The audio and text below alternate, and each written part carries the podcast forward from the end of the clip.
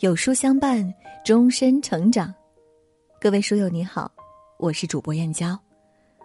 今天要和您分享的文章是：顶级名校出手，九十三名在校生被劝退，校长被退学的大学生不值得同情。一起来听。前段时间，广州大学八名学生被退学，上了热搜。之所以被退学，是因为他们没有在学校规定的最长学习年限内完成学业，而在每封退学通知书的末尾还写着这样一段话：“祝你在今后人生的道路上博学笃行，与时俱进，做个有责任、有担当的社会主义接班人。也请继续关心母校发展。”有网友表示，这是用最温柔的话做最狠的决定，即便文字再怎么暖心温情，也掩盖不了。退学背后的残酷。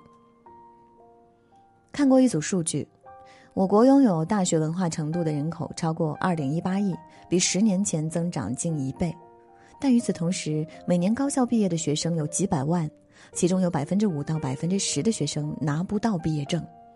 尤其是近年来，很多大学都开始纷纷清退学生，这当中不乏顶尖名校。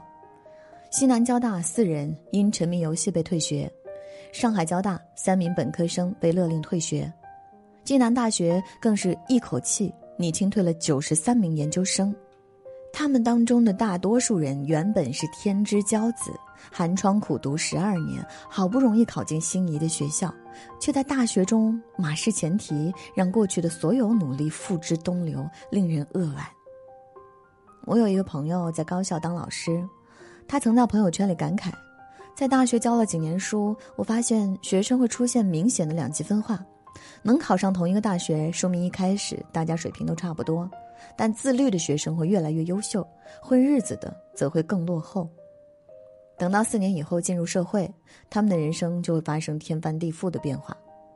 的确，许多人在进入大学之前也曾雄心壮志，对未来充满期许，但这份期许在不知不觉中消磨殆尽，取而代之的。是大一废材现象，简单来说就是除了听课什么都干，没有目标，放任自流。在风华正茂的年纪里，对自己不负责，可能余生都要为此付出代价。对于这种情况，中国计量大学校长在前不久的新生开学致辞中毫不客气的直言：“上了大学就轻松了，是对大学学习的一个严重误判。”每年被取消学籍的同学，百分之九十因为游戏，百分之百不值得同情。这话听起来有些不近人情，背后却写满了恨铁不成钢的无奈和遗憾。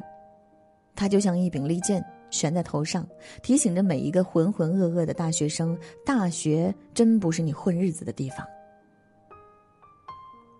知乎上刷到过一个故事。他说：“因为挂科太多，接到了学校的退学警告，不知道要怎么办才能补救。”据他自述，他的家境不是很好，父母都是农民，可他是他们家族里第一个大学生，一度是父母的骄傲。可是，在上了大学后，面对大把的空余时间，他却突然失去了方向，非但没有勤勉上进，反而变得自由散漫，每天无所事事，感觉生活像一个大大的死结，把他困在原地。于是，为了消磨时间，他过上了上课看小说、下课打游戏的日子。偶尔想到父母，他心里也会有种说不出的愧疚。可身边有同学会说：“六十分万岁，多一分浪费。”这份愧疚慢慢就被他抛到脑后。一直到期末考试，他才慌了神。有老师划重点的科目，还能临时抱佛脚；没有划重点的，他只能两眼一抹黑，上了考场。结果自然可想而知。在收到学校的退学警告后，他追悔莫及。我真的知道错了，我对不起老师，更对不起辛苦供我上大学的父母。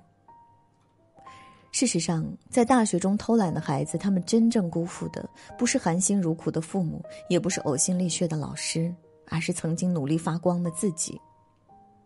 卢米有句话说得好：“你生而有意，为何竟愿一生匍匐前进，形如虫蚁？”我相信。每一个考上大学的孩子都曾奋力奔跑过，那些成堆的模拟卷、用光的水笔芯，就是对努力最好的注解。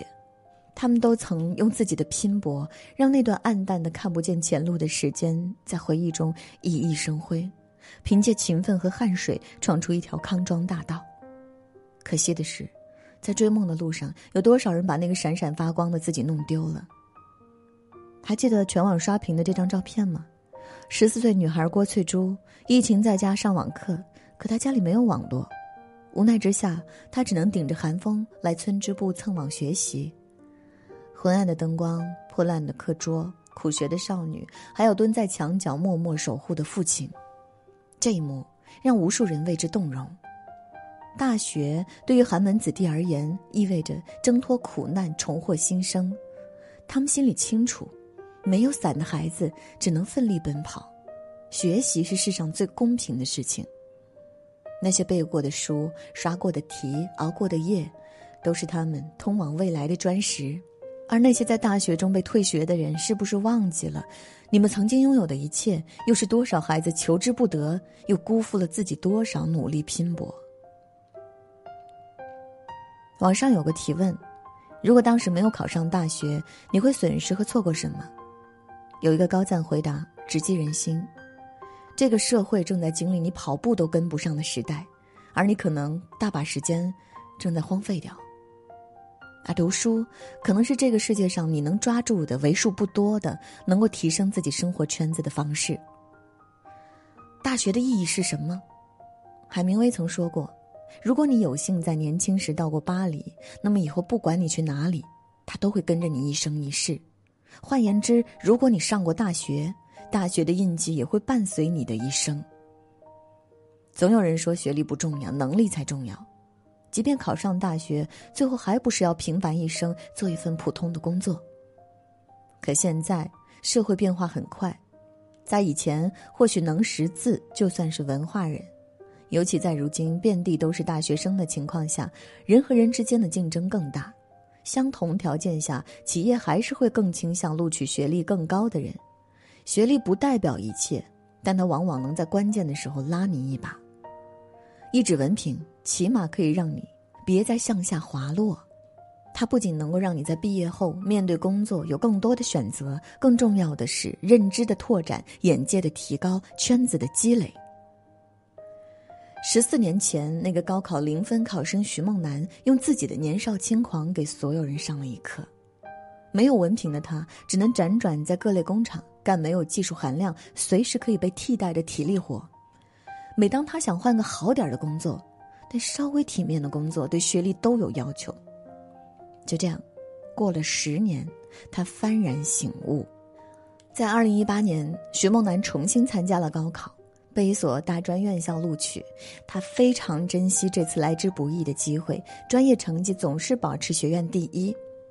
最终，在二零二一年的时候，徐梦楠专升本成功，被安徽艺术学院录取。这个世界有很多徐梦楠。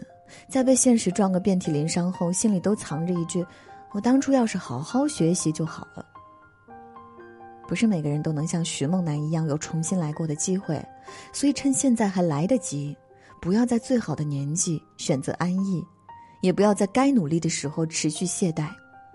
我相信，将来的你，一定会感谢现在的自己。点亮再看，愿所有孩子都能不负光阴。拥抱更广阔的人生。好了，今天的文章就跟大家分享到这里喽。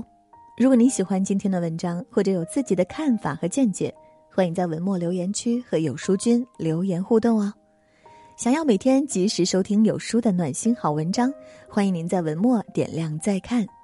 觉得有书的文章还不错，也欢迎分享到朋友圈，欢迎将有书公众号推荐给朋友们。这就是对有书君最大的支持。